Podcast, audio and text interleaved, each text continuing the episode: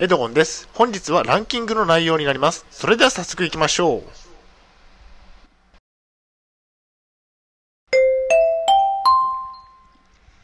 はい、H キャップチャンネルにようこそ。えー本日の内容ですが、えー統合失調症、きつい症状ランキングトップ5ということでお送りしたいと思います。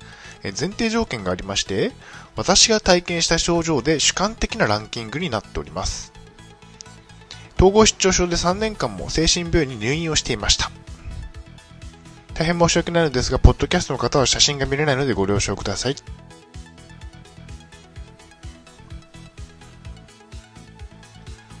統合失調症きつい症状第5位は幻覚です、えー自動車のゾロ目ナンバーであったり子供がこちらを睨めつけていたりしましたまあ、実際に見えないものが見えたことはないのですが、えーっと、特に、えーっと、自動車のゾロ目ナンバーというのが気になりました。まあ、その、統合失調症を患った後に、まあ、幻覚ということで、えー自動車を見るたびにゾロ目ナンバーになってるんですね。8888ですとか、4444ですとかですね、そういうゾロ目ナンバーをよく、よく見かけるようになりました。えー不思議な世界にでも入り込んだかのような感覚になりました。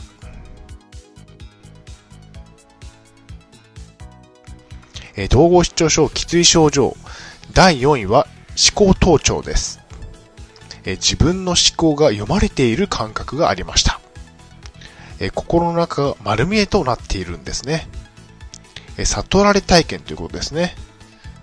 え心が読まれていると思い込んでしまいますということで、えっ、と、これも結構きつい症状なのではないかなというふうに思っています。まあ、第4位ということで、思考盗聴といったところですね。統合失調症きつい症状の第3位は、幻聴です。幻聴は毎日感じられます。命令されたり、罵声を浴びせてきます。え仕事をしろとか、まあ、終わらないとか、刑務所に行けとか、まあ結構ひどいことを言われたりしますね。まあ、終わらないというのはよくわかんないんですが、多分、幻聴が終わらないといったことを言いたいのではないでしょうか。また始まったかと、無視をするように主治医から言われました。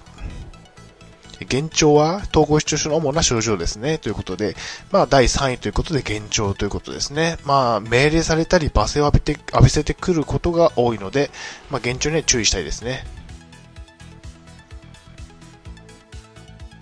えー統合失調症きつい症状の第2位は、被害妄想です。被害妄想は毎日感じられます。盗聴、盗撮をされていると思い込んだりもします。パソコンに不正アクセスをされていると思い込んだりもします。監視されている感覚があります。外出中とかはよく監視されていて、先回りをされているんじゃないかなというふうに思ったりもしています。犯人が実際にいて、犯罪行為をされていると思い込んでいます。集団ストーカーを疑ったりもしていました。え被害妄想はきついですね。ということで、まあ、インターネット調べると集団ストーカーという言葉が目に入ってくるんですが、まあ、こういうことを考えたりもするということで、被害妄想は結構きつい症状ということで、第2位ということですね。まあ、盗聴盗撮をされているという思い込むっていうのは本当にすごいことで、えっと、まあ、一度思い込んでしまうともう一生ですかね、一生忘れられないような、えっと、感覚になっていきますよね。まあ、お薬を飲んで、まあ、なんとか耐えるしかないんですけどね。